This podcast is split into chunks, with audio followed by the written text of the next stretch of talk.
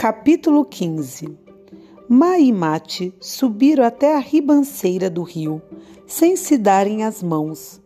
Talvez uma ou duas vezes, quando cruzaram a correnteza por ilhotas de pedras lisas que atravessavam o curso em uma das curvas e era possível pular de uma pedra a outra e assim chegar a outra margem, ocorreu de segurarem as mãos para não tropeçarem e caírem na água fria.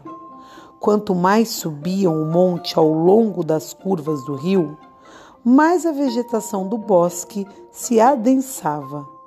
De vez em quando, eles precisavam empurrar galhos e arbustos e abrir espaço em todo tipo de samambaias e trepadeiras para aplanar o caminho.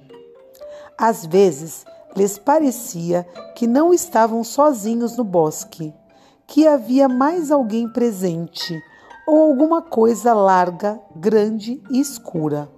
Alguma coisa como que respirando ali atrás deles, com inspirações profundas e silenciosa. Mas examinando bem, viam apenas a vegetação cerrada colorindo o verde que ficava cada vez mais negro. E por mais que apurassem o ouvido e forçassem todo o poder da audição, não captaram nada além do sussurro do vento nas copas das árvores, a fúria do rio entre os dentes das pedras e o ranger das folhas e galhos secos debaixo dos sapatos. De vez em quando, o emaranhado ficava tão denso que só mesmo inclinados ou ajoelhados conseguiam atravessar. Às vezes, passavam pela entrada de uma caverna, mas quando olhavam por dentro, viam só uma escuridão exalada da goela da gruta, soltando odores antigos de poeira e de pesada umidade.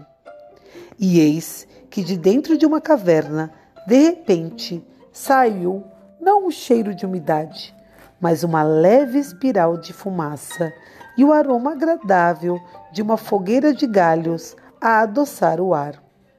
Por um momento, os dois congelaram e, após um instante, Mate cochichou a Maia. Vamos fugir depressa daqui antes que nos descubram. Maia sussurrou de volta. Mas antes eu vou me arrastar, só um pouquinho, só para espiar o que tem ali. Eu simplesmente preciso fazer isso. E você vai me esperar aqui, Mate. Se esconde atrás dessa pedra e fique atento. Se eu fugir correndo de lá, você também começa a correr de volta para baixo. Não pare e não espere por mim. Corra para casa com todas as forças e não olhe para trás. Eu também vou correr para baixo o mais rápido que puder.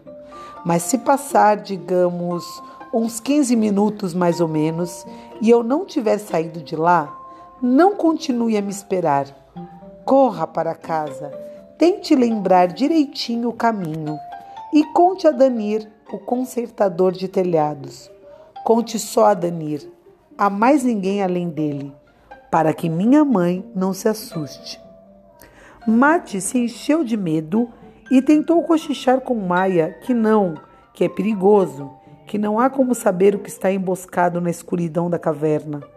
Mas se calou, porque na verdade sempre soube que Maia era mais corajosa do que ele. E ele sentia um pouco de vergonha por isso, e até debochava de si mesmo. Dois desvios e três degraus de pedra conduziram Maia para dentro de um tipo de cova estreita no fim da baixa caverna. As paredes estavam cobertas de fuligem e o fogo projetava nelas, dançando, todo tipo de sombras. Da fogueira subiu uma fumaça de aroma agradável que despertava o apetite. E Mate, depois de hesitar um pouco, decidiu não obedecer a Maia e entrou atrás dela. Dois desvios, dois degraus de pedra, mas antes do terceiro degrau, sua valentia se esgotou e ele parou, se escondeu entre as fendas da pedra e ficou espiando para ver o que aconteceria a Maia. E eis que apareceu um homem pequeno, sentado sozinho, de costas para Maia, ocupado com a fogueira.